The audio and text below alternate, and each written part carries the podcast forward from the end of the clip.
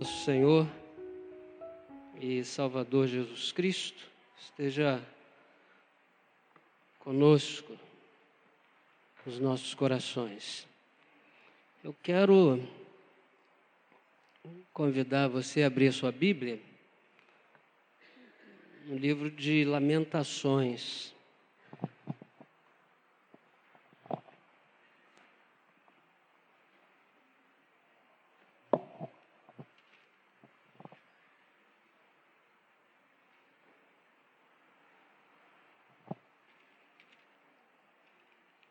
Capítulo 3,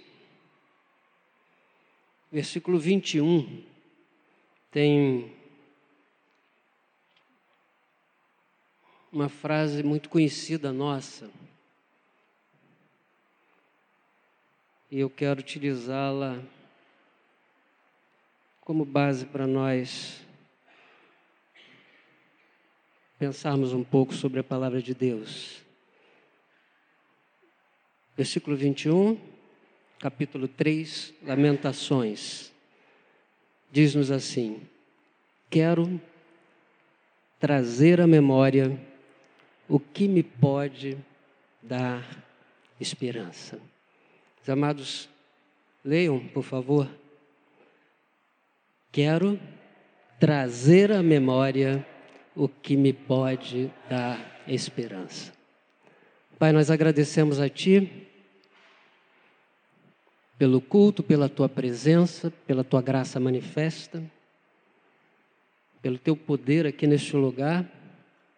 Te pedimos em nome de Jesus que teu Santo Espírito continue agindo, continue atuando, continue, ó Deus, falando aos nossos corações e promovendo em nós a tua vontade. Pedimos que a tua palavra, veiculada pelo teu Espírito, Senhor, alcance nossos corações, produzindo aquilo que tu tens preparado para cada um de nós.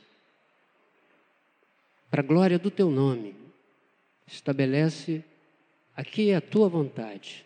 Assim, oramos a ti em nome em nome de Jesus. Amém. Queridos,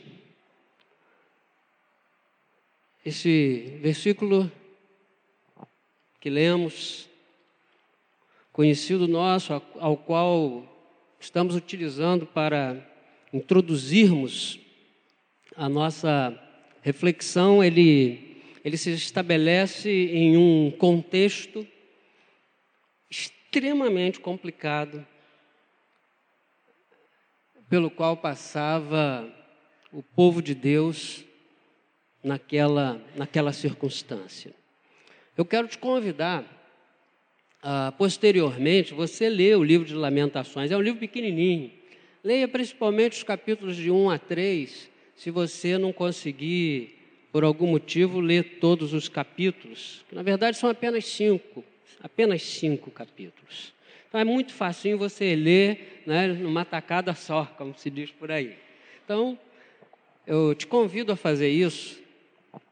E nós não estamos lendo Gostaríamos de ler os capítulos de 1 a 3 aqui, mas obviamente seria um tempo a mais que nós gastaríamos e preferimos então poupar esse tempo.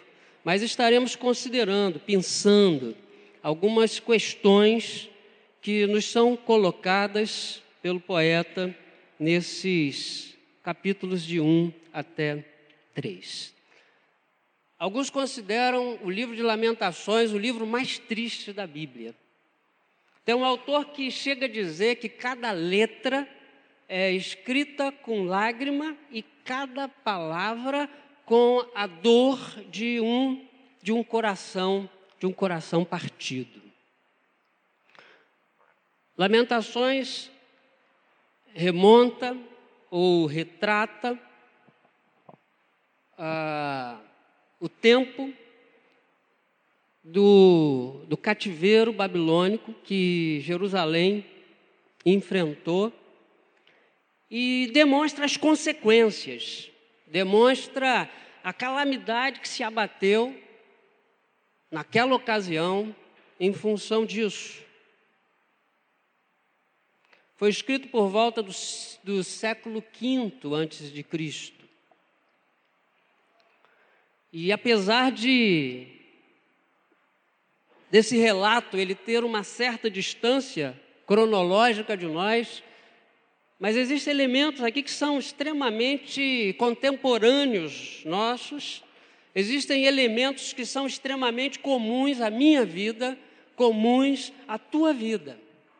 Porque o livro de Lamentações, ele trata na realidade de um momento de crise, ele trata na realidade de um momento de tragédia, de um momento em que o de certa forma inusitado, um momento em que de certa forma a aflição, a angústia tomou conta. E nós podemos ver que essa crise ela tem pelo menos três dimensões ela tem uma dimensão social que o capítulo 1 retrata isso bem, e nós vamos pensar aqui alguns versículos, como por exemplo o versículo 11 do capítulo 1, livro de Lamentações. Segue aí. Diz assim: Todo o seu povo anda gemendo e à procura de pão. Então havia um quadro de, de, de fome, um quadro de, de necessidade. Eu penso na situação do nosso país hoje, e notadamente do nosso estado do Rio de Janeiro, que está simplesmente quebrado, está né? Tá simplesmente falido. E eu passo, eu já trabalhei durante muitos anos, eu também, assim como o pastor Paulo Leite, sou contemporâneo do tempo da Bolsa de Valores, ainda que não tenha trabalhado na Bolsa de Valores, né? E eu passo pelo centro da cidade do Rio de Janeiro hoje, depois de tantos anos, e me deparo com tantas portas fechadas que outrora foram lugares extremamente frequentados, né? Onde havia toda, toda uma nata, todo um, um movimento e aquilo era, de alguma forma, um sinal de que o nosso estado do Rio tinha algum recurso econômico, tinha alguma facilidade, ainda que em meio às dificuldades, de promover a sobrevivência. E essa realidade não é só aqui, do Rio de Janeiro, do centro do Rio de Janeiro, ela se estabelece no país como um todo. Mas está pertinho da gente, eu moro em Niterói. Então, a, o sentimento que eu tenho quando passo por Niterói, sou nascido, criado em Niterói, o sentimento que eu tenho quando passo por Niterói é a mesma coisa. O que está acontecendo? Como que, que as pessoas estão sobrevivendo se as coisas estão caminhando, estão fadadas ao, ao insucesso? Havia um estado de fome. E ainda que naquele tempo não houvesse essa relação de, de emprego que a gente entende, e que há hoje em nossos dias, mas como é, é, com certeza nós poderíamos traçar um paralelo e dizer que era um tempo de desemprego, por isso havia fome, porque as famílias não tinham mais uma condição adequada de suprir o que era básico, as necessidades que eram básicas. O versículo 9, agora do, do capítulo 2, ele também fala algo extremamente interessante. Diz assim, versículo 9 do capítulo 2: As suas portas caíram por terra, ele quebrou e despedaçou os seus ferrolhos. O que, que fala isso daqui? Fala de, de insegurança. A porta caiu por terra, as cidades Naquele tempo, eram cidades edificadas e tinham portas que quando derribadas, quando derrubadas, dava acesso fácil a qualquer um entrar. Então a porta, ela constituía um elemento de segurança. Os ferrolhos eram as trancas dessas portas que precisavam estar bem fechadas para que não houvesse um ataque noturno, para que não houvesse uma invasão, para que não houvesse um estado de ataque. Também vivemos um momento de insegurança, eu sei, você sabe. E, infelizmente, essa insegurança está mais perto de nós do que a gente gostaria, está muito perto. Ontem à noite, a minha esposa estava me mostrando um vídeo no qual, do lado da casa do meu filho, praticamente, duas pessoas foram alvejadas. A gente fica ali, ó, ouvindo tiroteio, né? Isso é tão comum. Está quase virando cantiga de ninar. Está quase virando cantiga de Niná. Onde eu moro, no passado não acontecia isso, não se ouvia nada. Hoje está lá, está lá pertinho. Está um quadro de insegurança. Mas ainda voltando ao versículo 9, não apenas isso. Versículo 9 do capítulo 2, olha que interessante.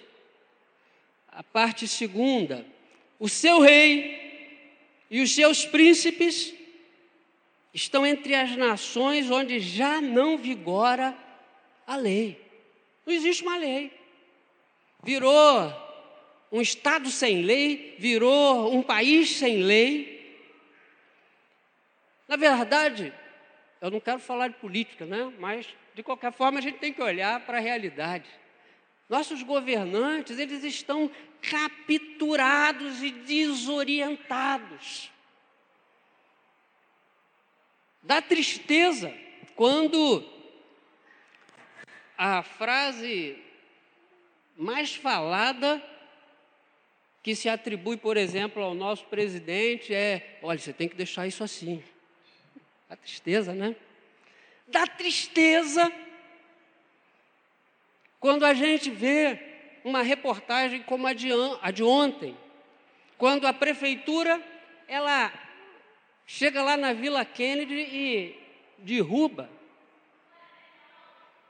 os trailers que davam a possibilidade de alimento para as pessoas. Estão capturados, não sabem o que fazer. Vivem numa condição de ausência de lei. E o versículo 11 do mesmo capítulo 2, ele coloca diante de nós um quadro não menos complexo. Versículo 11, a parte final do versículo 11 diz assim: Pois desfalecem os meninos e as crianças de peito pelas ruas da cidade. Misericórdia, nunca morreu tanta criança alvo de, de bala perdida. Nunca morreu tanta criança, ainda na barriga de sua mãe. Alguns anos atrás a gente viu aquela notícia terrível em que roubaram um carro de uma família e o ladrão às pressas saiu arrastando uma criança presa pelo cinto pelo meio da rua. Misericórdia! Uma crise social que tem contornos políticos e contornos econômicos. Que invade segurança, que invade saúde, que invade emprego, invade as condições básicas, fundamentais da vida de qualquer ser humano, da minha vida, da tua vida. Mas o livro de Lamentações também demonstra uma crise na espiritualidade. Capítulo 2, versículo 9, a parte final dele diz assim: nem recebem visão alguma do Senhor os seus, seus profetas. Versículo 14, do mesmo capítulo 2, diz assim: Os teus profetas te anunciaram visões falsas e absurdas, e não manifestaram a tua maldade para restaurarem a tua sorte mas te anunciaram visões falsas de sentenças falsas que te levaram para o cativeiro. Lógico, isso é uma consequência natural, se não há visão do céu. A realidade cultica, a vida espiritual, ela começa a ser implantada de fantasias. Queridos, e a realidade dos nossos dias está impregnada disso. A palavra de Deus em Provérbios diz assim: sem, sem visão, o povo se corrompe, sem visão do céu. Quando eu estou falando de visão, não é essas visões pentecostais, não é exatamente isso que eu estou te dizendo. Eu estou dizendo visão enquanto produto do conhecimento de Deus, enquanto produto da palavra de Deus, enquanto palavra de Deus que se transforma em realidade viva na minha vida, na tua vida. Se há carência, se há ausência, como consequência, a falsidade. Isso é um, uma coisa complexa e é muito presente nos nossos dias. E ainda que, presta atenção nisso, ainda que, louvado seja o nome do Senhor, você esteja implantado dentro de uma igreja que preza pela palavra, que preza pela sã doutrina, que preza por aquilo que é verdade de Deus, ainda assim, ainda que seu coração esteja é, é, colocado diante dessa realidade, você vai lá para o teu trabalho ou para o teu colégio, aí você senta do lado de uma, de uma pessoa, de outra igreja, de outra comunidade, seja ela qual for, aí ela chega assim, não, porque hoje eu falei para Deus, eu determino Deus, eu não aceito isso, eu quero assim, eu quero assado, e ainda que você não creia, aquilo te dá uma certa. E aí, Ontem estava sentado com uma irmã e ela conversando enquanto almoçávamos, falando sobre o pai dela que anda enfermo. Aí ela disse assim: Mas eu já falei com Deus, eu não aceito meu pai numa cama. Misericórdia! Mas ela ouviu isso na igreja dela. É isso que ela ouve na igreja dela. Então, se há uma ausência, uma falta de visão de Deus, o profeta fala qualquer coisa, e o que é pior, o que ele vai falar é falsidade. Ele vai falar o que te agrada.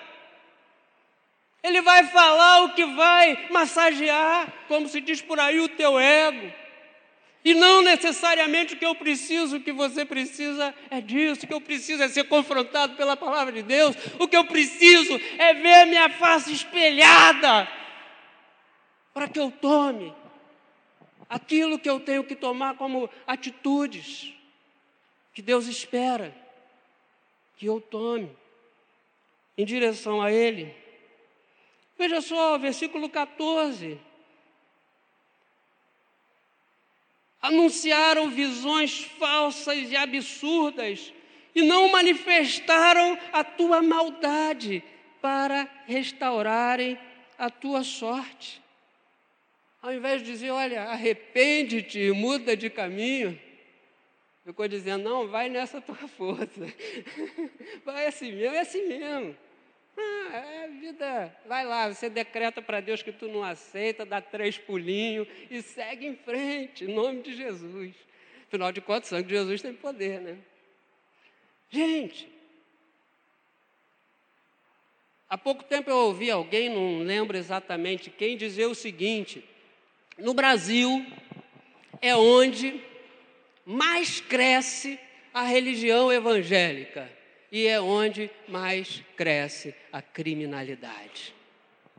E a conclusão dele foi simples, e tem que ser a mesma minha e tua.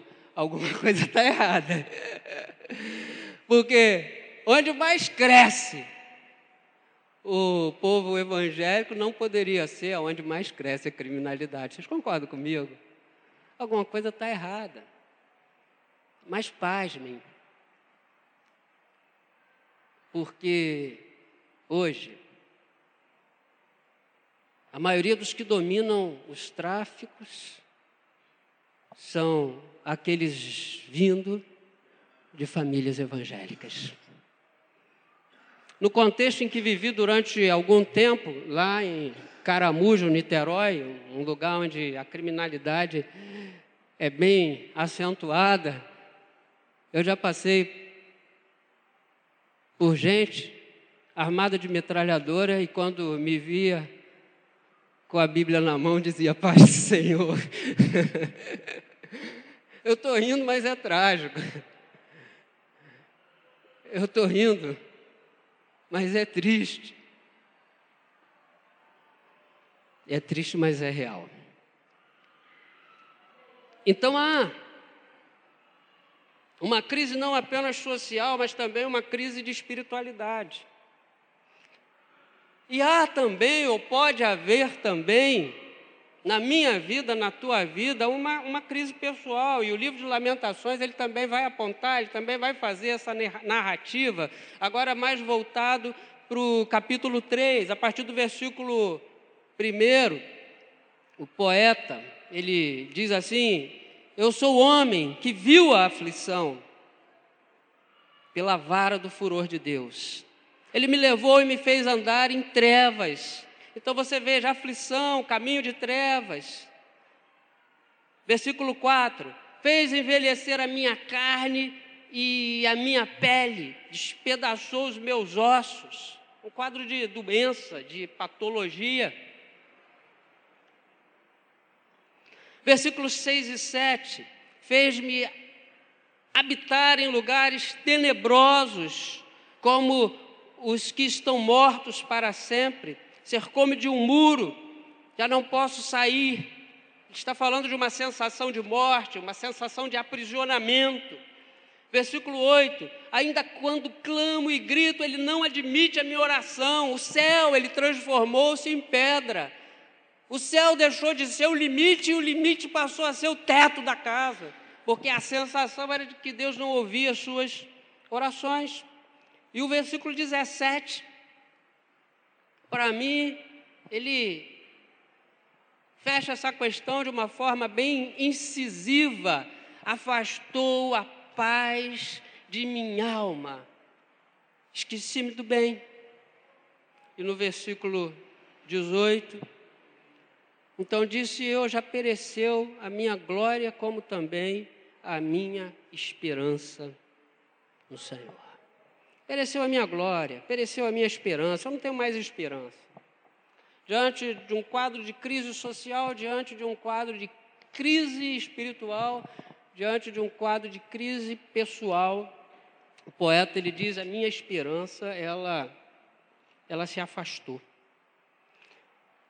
Toda essa situação ela pode ser traduzida em um versículo que está no capítulo 1 na parte final, que diz assim: Entregou-me o Senhor nas mãos daqueles contra os quais não posso resistir.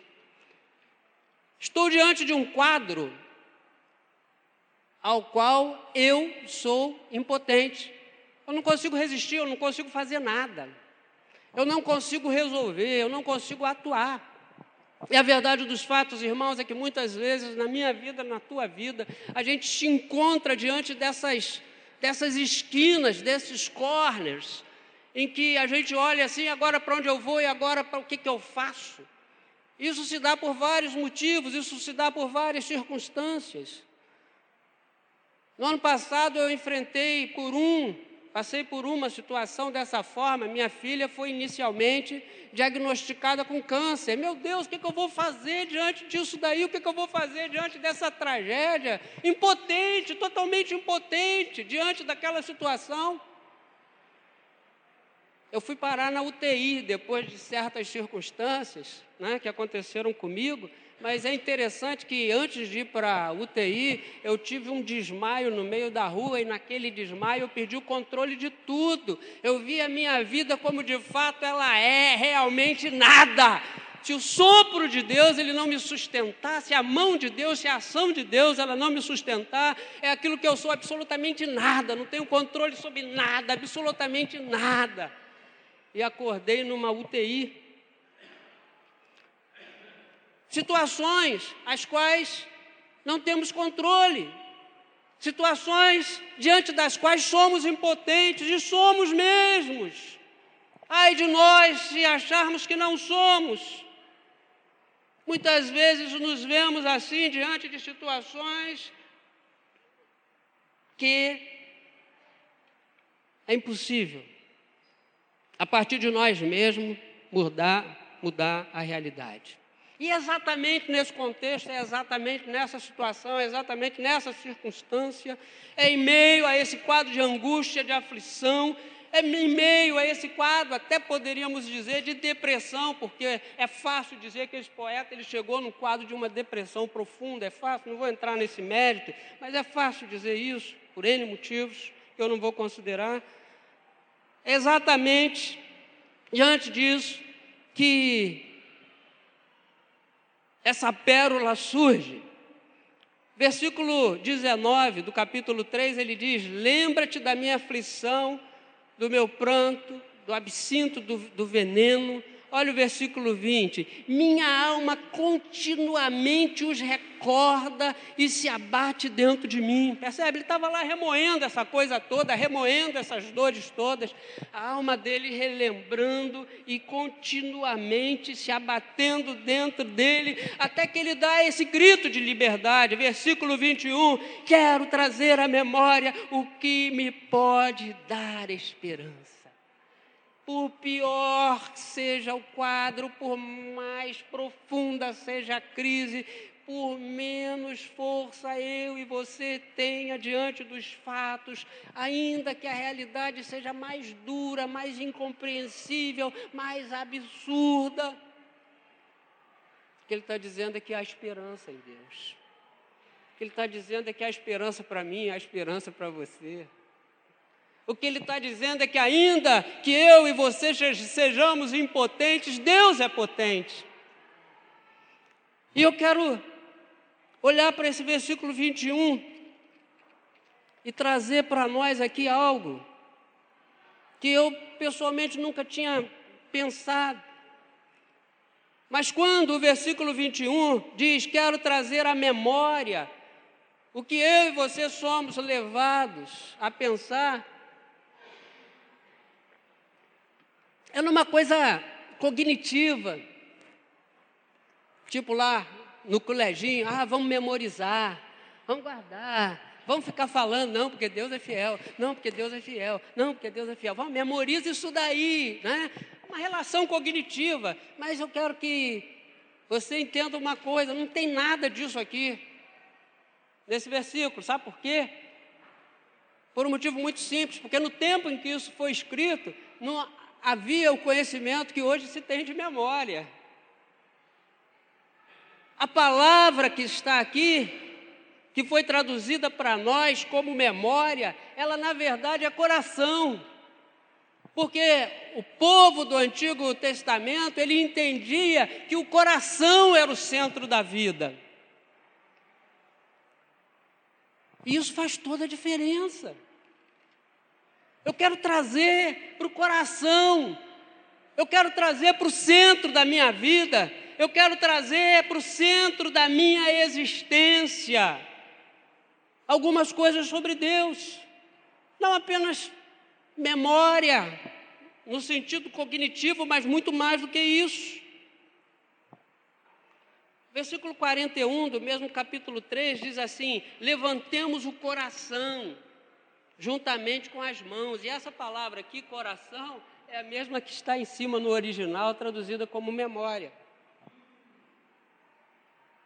Queridos, Mateus 6, 21, Jesus diz assim: Onde está o teu tesouro, aí estará também o teu coração. Eu quero trazer para o meu coração, para o centro da minha vida, volto a dizer, para o centro da minha existência. Não apenas numa relação cognitiva, porque ela não vai levar a nada, porque ela não transforma a minha vida, mas se eu trago para o centro da minha vida, para a centralidade da minha existência, aí as coisas mudam. E o que que eu tenho que fazer? E o que que eu tenho que trazer? E o que que eu tenho que saber? Versículo 22. Ele começa a nos dizer: As misericórdias do Senhor são as causas de não sermos consumidos. Primeira coisa que eu tenho que ter clara é que a minha existência, ela se pacifica em Jesus. Independente do contorno, independente da circunstância. A vida poderia ser completamente diferente, mas se não houvesse Jesus, não haveria paz. Meu coração não estaria pacificado. É interessante, essa palavra misericórdia aqui, no versículo 22, ela é a que faz surgir no grego um lugar também conhecido por nós, o tanque de Betesda, que significa o quê? Casa de misericórdia. João capítulo 5. Vamos lá rapidinho. João capítulo 5, no versículo no versículo 2.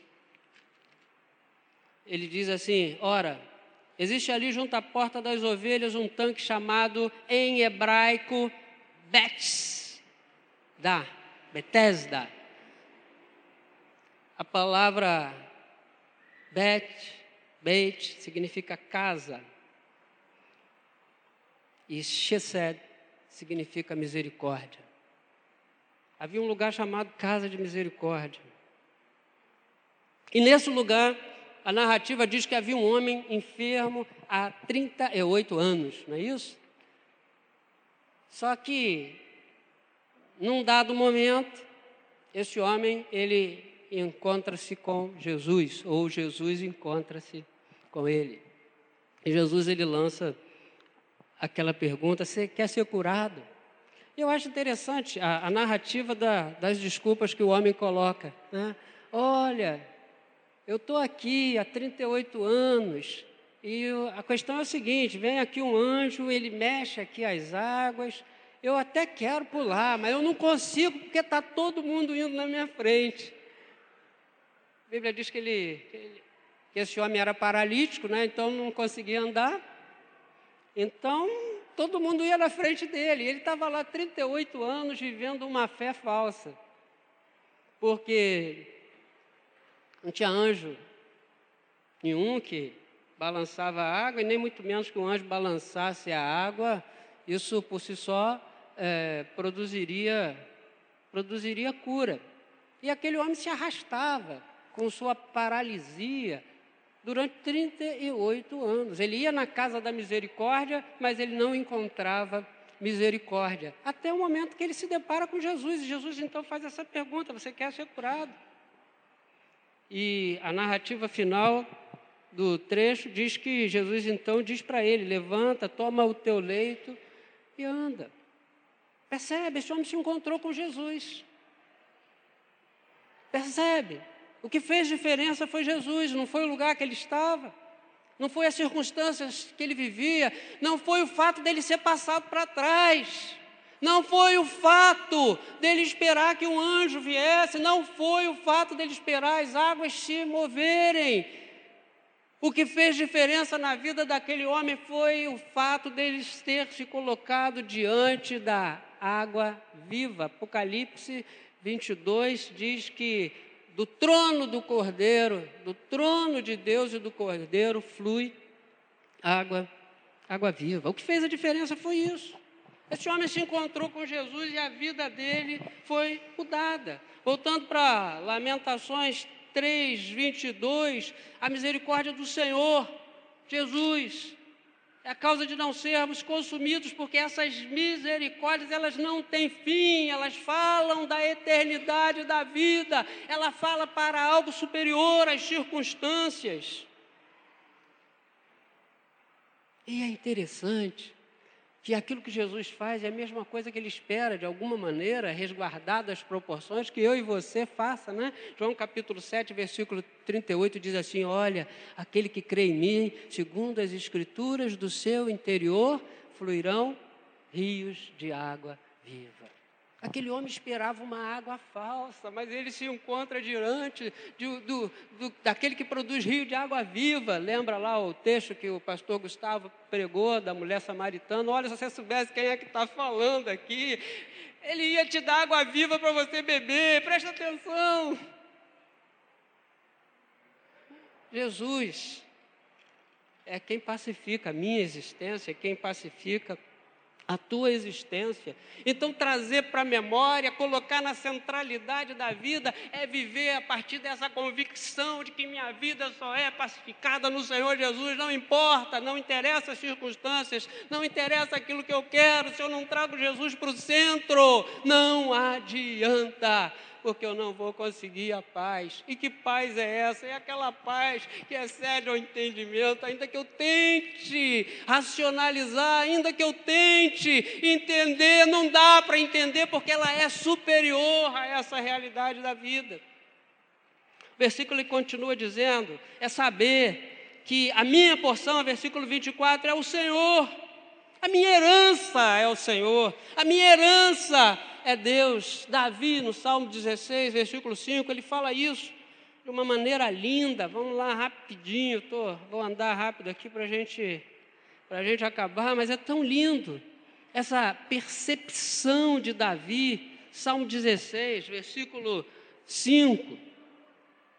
Ele diz assim: O Senhor é a porção da minha herança e o meu cálice e o meu cálice, tu és o arrimo da minha sorte, tu és quem segura a realidade da minha vida, né? Arrimo é aquilo que segura, aquilo que sustenta. Tu és aqueles que segura a minha vida. Versículo 14 do Salmo 91, porque a mim se apegou com amor, eu o livrarei. Poluei a salvo, porque conhece o meu nome. Pensar trazer à memória, trazer ao coração, é também saber que meu descanso é o Senhor. Voltando para Lamentações,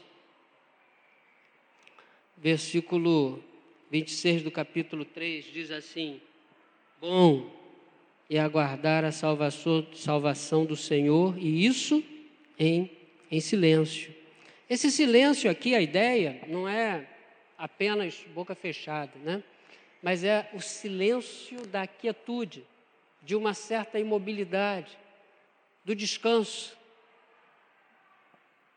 de certa forma do sono, é de você estar ali relaxado. A gente só dorme quando está tranquilo, né? Quando não está tranquilo, a gente não dorme. Então, o silêncio dá essa ideia.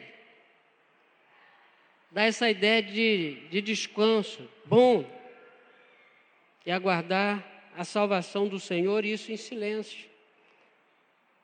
Saber que, que meu descanso é o Senhor.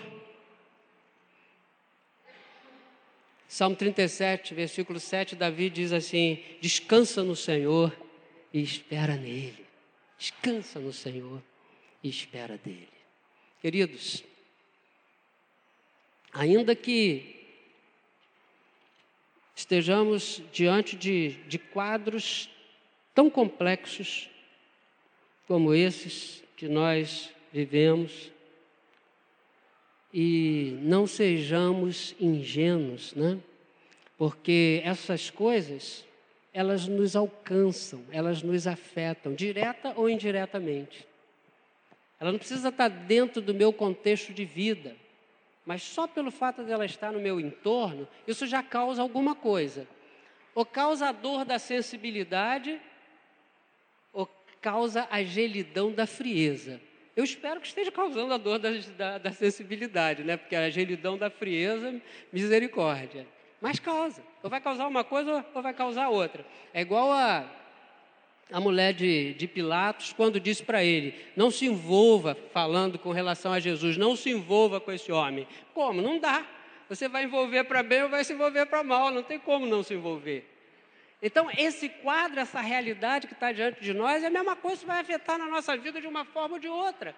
A grande questão é como nós vamos reagir em relação a isso. independente do quão próximo, independente de quão sensível esteja a nós, qual é a forma de nós reagirmos. E o que eu quero te dizer é que a única forma que vale a pena é essa do poeta. É trazer Deus para a centralidade da vida, é colocar esses elementos de uma forma inequívoca no coração. É Jesus que pacifica a minha existência, não importa o que está acontecendo do meu lado, mas é Jesus, é Jesus que vai dar aquilo que, que eu preciso para seguir adiante. A minha herança é o Senhor, é Deus. Não é, ainda que seja bom, né? não é meu marido, não é minha esposa, não é meu filho, não é minha filha, ainda que isso seja bacana, ainda que seja legal, mas não é isso. Não é o dinheiro que eu tenho no bolso, porque esse também vai ficar aqui. É no Senhor que eu tenho que descansar. Eu só para concluir, eu quero dizer, mostrar para vocês como que como que é fácil a gente sair dessa métrica esperada por Deus. Eu quero contar só uma historinha rápida. Que, que aconteceu comigo? Num dado momento eu tinha que construir uma casa, porque a minha família cresceu. Era só eu e minha esposa, e de repente eu me vi diante de, de três filhos. E a gente morava num apartamentozinho pequeno, e não tinha condição de ficar lá com três crianças. Luceli começou a se desesperar com toda, com toda é, é, motivo né, para isso, porque três crianças pequenas dentro de um apartamento pequeno e ela sozinha para dar conta de tudo. E a gente decidiu sair dali e ir para uma casa. Só que a casa também não, não, nos abrigava, o dinheiro não era suficiente para uma casa é, adequada, com um tamanho adequado para as nossas necessidades. Mas a gente decidiu vender o apartamento, comprar uma casa e fazer uma obra, que é mais fácil, vai fazendo aos pouquinhos, né? E de forma tal a que a casa atendesse. E assim nós fizemos, oramos, colocamos diante do Senhor, Deus quem compra, Deus quem vende, Deus quem ajuda, Deus quem financia, tudo direitinho dentro do script. Foi lindo, foi maravilhoso, foi uma experiência assim, puxa vida, muito boa. E Deus ele conduziu todas as coisas com uma clareza, com uma precisão. E teve uma determinada casa que a gente quase comprou. De coisa, não, é essa, é essa, é essa, é essa. Mas aquilo era o coração humano, a vontade de Deus era outra. E Deus nos fez entender que era para comprar outra. Então estava assim, tudo correndo. Eu gosto de fazer desenho de planta, essa coisa toda. Aí eu comecei a fazer a planta e tal, e conversava com ela, aquela coisa toda. Até que chegou no momento que tinha que construir, né? Aí construir precisa de alguém que construa construa. Lógico, eu não sei construir. Conversa aqui, conversa ali, até que eu me deparei com um senhor muito competente, uma pessoa que tinha uma, uma total condição de fazer a casa e eu não tinha muitos recursos para fazer. E esse senhor chegou para mim e falou assim: Eu vou construir para você. Eu vou ser um pai para você. Eu falei, oba, que bacana, que beleza, está tudo resolvido. Sabe, o problema é que eu acreditei que ele ia ser um pai para mim. O problema é que eu não entendi a dimensão daquilo ali, daquela palavra tão simples e como ela entrou na minha vida. E sabe o que eu fiz? Eu depositei naquele homem, competente sim, eu depositei naquele homem a esperança na construção da minha casa. Porque ele disse que ia ser um pai para mim. E eu não percebi isso, gente. Mas eu fiz isso, sem perceber. Tão simples, humanamente falando, né? Tão. Até poderíamos dizer, a princípio, tão sem importância. Mas foi o que eu fiz, sem perceber. E eu vou dizer um negócio para vocês: a partir daquele dia, tudo começou a dar errado. Eu ia contratar alguém para vender o material, eu chegava lá, não conseguia, o cara aumentava o preço, o cara diz que não tinha, na hora não tinha, não sei o que, não sei o que lá, tá, tá, tá, tá, tá, tá, tá, tá, tá, e o construtor caiu doente, ele ficou doente. Eu falei, meu Deus, o que está acontecendo? E ora para lá, e ora para cá, tal. Até que num determinado momento, Deus ele chega e fala comigo, eu sou o seu pai. Só isso. Só isso foi o suficiente. Eu sou o seu pai. Não é o construtor, não é. Entende, gente? Que coisa tão simples. Mas como às vezes a gente corre esse risco de tropeçar em elementos tão simples, até aparentemente insignificantes das, das nossas vidas, e a gente acaba tirando Deus da centralidade da nossa existência. Jesus deixa de ser quem pacifica e a gente vai procurar paz em alguém que tem até competência para dar conta de alguma coisa, mas que não é o Senhor. Às vezes a gente vai buscar o nosso descanso em elementos que não é Deus, a nossa herança, a nossa porção, naquilo que não é Deus. Deus puxou a minha orelha. puxou gostoso. e a partir do momento em que eu percebi que Deus estava puxando a minha orelha, eu caí em prantos, eu chorei na presença do Senhor, eu pedi desculpa, Senhor, desculpa, desculpa a minha falta de sensibilidade, desculpa, perdoa.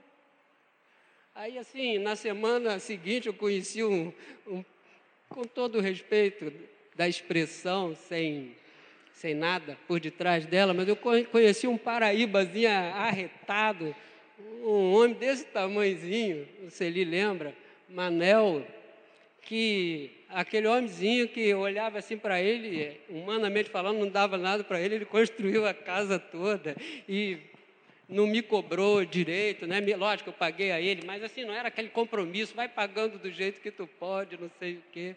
A partir do momento em que eu entendi que eu tinha que depender de Deus e não de homem, que meu pai é Deus, Existe uma expressão na Bíblia que a gente normalmente entende mal, mas que diz que Deus tem, tem ciúme.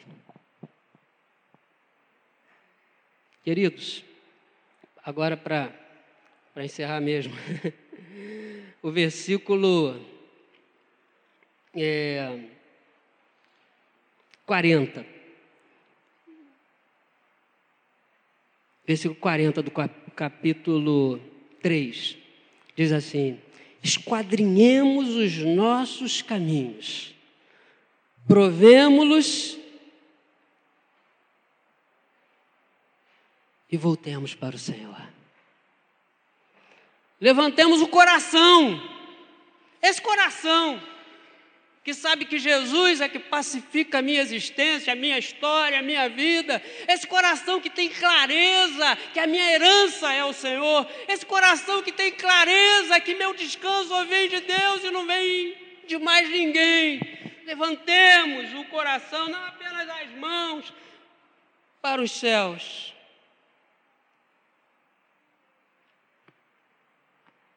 Voltemos ao Senhor. Às vezes o desvio é mínimozinho, eu não estou falando de perder a salvação, não estou falando de perder fé, não estou falando, não. Eu estou falando das coisas simples da vida que às vezes eu e você não atentamos. E acabamos agindo da mesma forma como eu agi. Humanamente tão, tão simples, mas espiritualmente tão errado. Que o Senhor te abençoe. Eu não sei a realidade da tua vida, eu não sei as crises que você enfrenta, de perto ou de longe, dentro de casa, na família, na vizinhança. Se elas são apenas circunstanciais no sentido de proximidade, ou se elas alcançaram a tua vida. Mas o que eu quero te dizer, seja quais forem, seja aonde forem, traga ao teu coração essas coisas. Traga a centralidade da tua existência essas coisas. Traga a sua vida essas coisas. Jesus ele diz assim: lançai sobre mim. Lançai sobre mim. Lançai o quê? O jugo.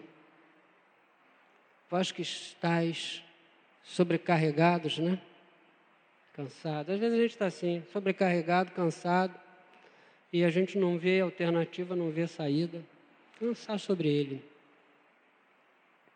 Os que esperam no Senhor, eles renovam as suas forças, eles voam como águia.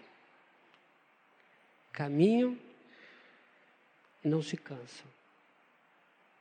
Correm e não se cansam. Caminham e não se fatigam. Que Deus te abençoe.